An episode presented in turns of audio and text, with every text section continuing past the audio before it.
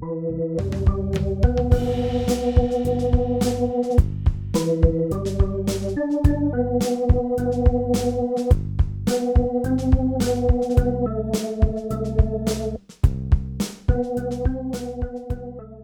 Tag, ihr Lieben.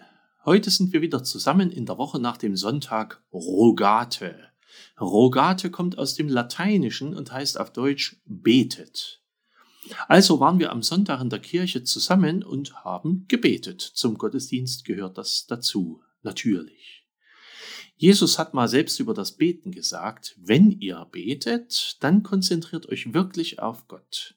Sucht euch nicht einen öffentlichen Platz, damit euer Gebet nicht heimlich eine Selbstdarstellung vor anderen Leuten ist. Geht in ein stilles Kämmerchen und dann macht auch nicht so viele Worte.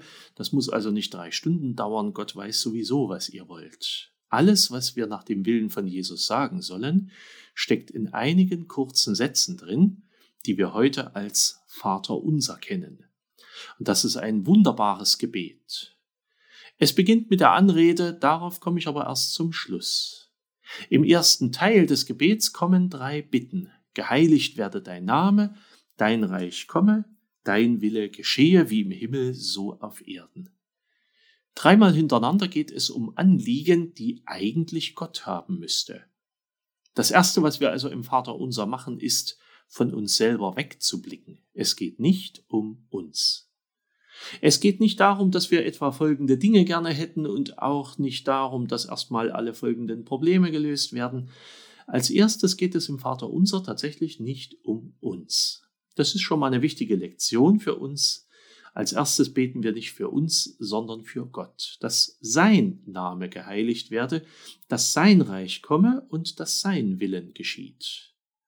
Das Vaterunser beginnt mit einer Lektion in puncto Selbstlosigkeit. Wir denken nicht an uns, das tut nämlich Gott, sondern wir denken zuerst an Gott. Wer sonst, wenn nicht wir, sollten das tun.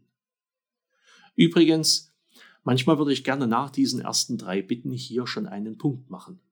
Also, dein Wille geschehe wie im Himmel so auf Erden. Amen. Punkt. Denn was würde eigentlich fehlen, wenn wir nur darum bitten würden? Ehrlich. Wenn Gottes Reich kommt und sein Wille geschieht, dann ist das viel mehr, als ich mir je wünschen würde. Das wär's doch eigentlich schon. Aber das war es dann doch noch nicht, denn es kommen noch vier weitere Bitten, die sich dann auf uns beziehen. Die Bitte um Brot, die Bitte um Vergebung, die Bitte darum, nicht in Versuchung geführt zu werden und die Bitte um Erlösung vom Bösen. Das sind gemäß dem Vater unser die wichtigsten Dinge, die wir tatsächlich als Menschen zum Leben brauchen. Ob wir das genauso sehen? Denken Sie mal drüber nach. Manch einem fallen vielleicht noch andere Dinge ein, die man hier im Gebet gerne noch gehabt hätte. Andere hätten hier und da vielleicht auch was weggelassen im Vater unser oder es sagt einem vielleicht auch nicht mehr alles, was, was im Vater unser drinsteht.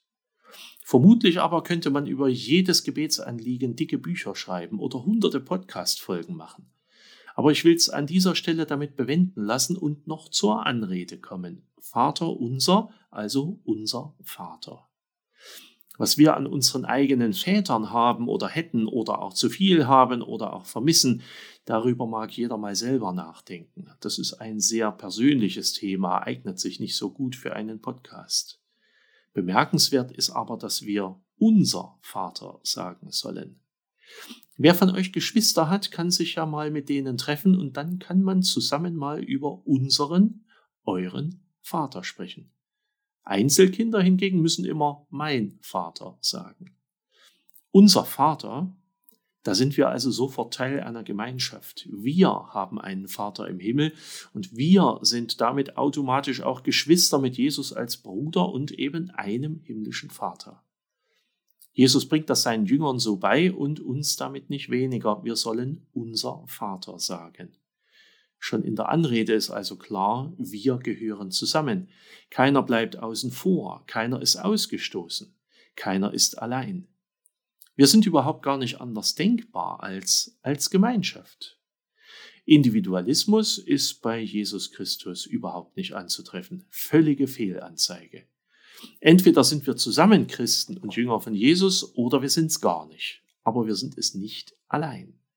Wir gehören immer zu Jesus Christus und immer auch zur menschlichen Gemeinschaft derer, die an ihn glauben.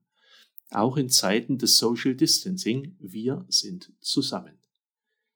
Selbst dieses kleine Detail des Unser Vater, dieses Unser, wird mir also im Laufe der Zeit immer wichtiger. Und ich hoffe, dass wir das immer wieder gemeinsam sagen können, Vater unser, und dass wir beieinander bleiben, gemeinschaftsfähig bleiben. Betet und arbeitet. Betet Vater unser und macht dabei wenige Worte. Und habt dabei unseren himmlischen Vater im Herzen und einander nicht weniger. Viele Grüße an euch alle, euer Pfarrer Schuring.